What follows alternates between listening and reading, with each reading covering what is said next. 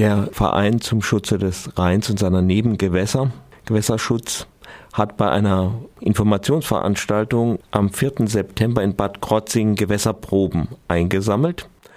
Und nun ist herausgekommen, dass sie viel zu hohe Nitratwerte haben. Am Telefon habe ich jetzt den Pressesprecher des Vereins, Diplomphysiker Harald Gülzow. Guten Morgen. Was bedeutet das? Was, sind, äh, was waren genau die Befunde? Also wir haben jetzt in Bad Krotzingen eine ganze Reihe Brunnen, also privat genutzte Brunnen untersucht, um Informationen zu bekommen über den Zustand im Grundwasser.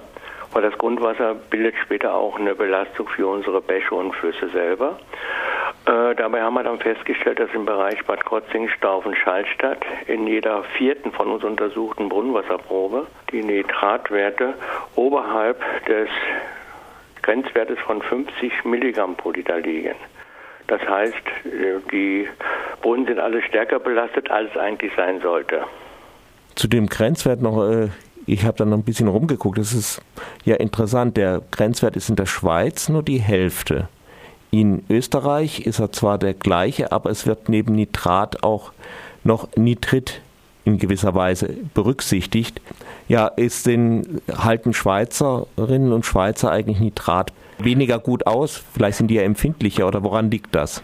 Also es sind Grenzwerte sind politisch gesetzt. Und man setzt Grenzwerte immer dorthin, wo man eine realistische Chance sieht, die auch zu erreichen.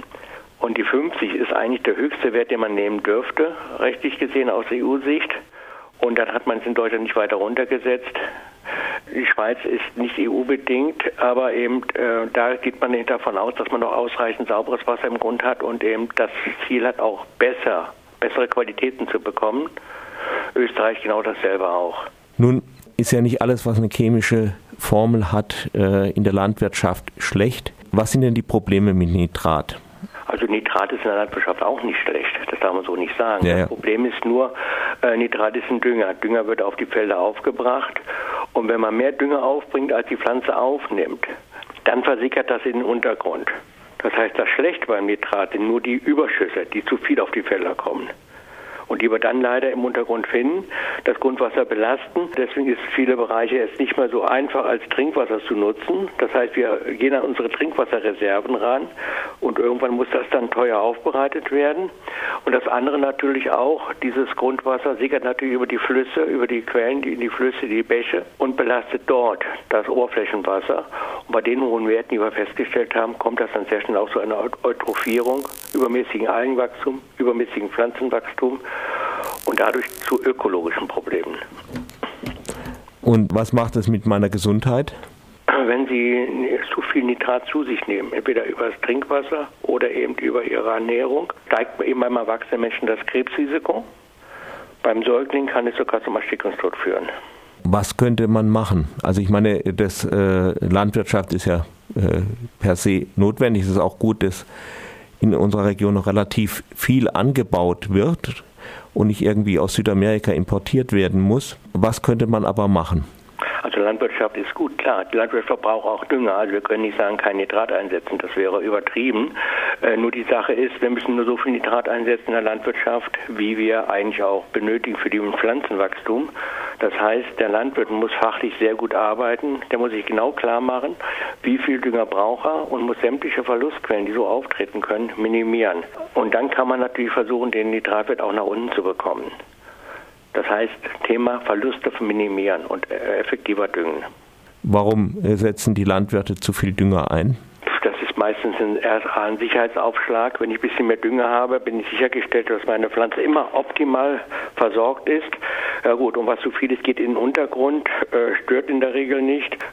Und wenn ich natürlich sehr, sehr genau arbeiten muss, muss ich exakter düngen, muss ich exakter arbeiten, muss ich teilweise Gülle wesentlich schneller einarbeiten als, als ich aktuell machen muss, weil eben dann die Verluste halt in die Luft akzeptieren kann. Das ist einfach, der Aufwand wird etwas höher in der Landwirtschaft. Gibt es jetzt aktuell etwas, was man in, für den betroffenen Raum Bad Krotzingen, Münstertal äh, machen könnte? Ja, wie gesagt, die Landwirtschaft muss sich überlegen, wie sie effektiver düngt eben schnell besser düngt, äh, genau sich Gedanken macht, wie viel Dünger brauche ich eigentlich, kann natürlich dazu führen, dass der Landwirt mehr Bodenproben untersuchen lassen muss, hat dadurch höhere Kosten und im Endeffekt sollte auch der Endverbraucher akzeptieren, dass landwirtschaftliche Produkte teurer werden und auch dann vielleicht auch direkt beim Landwirt einkaufen. Der kann auf die Märkte gehen, dort kaufen, hat er auch den direkten Kontakt zum Landwirt und der Landwirt ist nicht vollständig davon abhängig, dass er seine Produkte irgendwo an irgendeinen Großabnehmer äh, abgeben muss, der natürlich auf den Preis immer schaut und versucht, den Landwirt zu überzeugen, immer billiger, immer billiger, immer billiger zu produzieren. Das ist einfach nicht möglich. Dann danke ich Ihnen für das Interview, Herr Gülzow. Bitte schön und noch einen angenehmen Tag.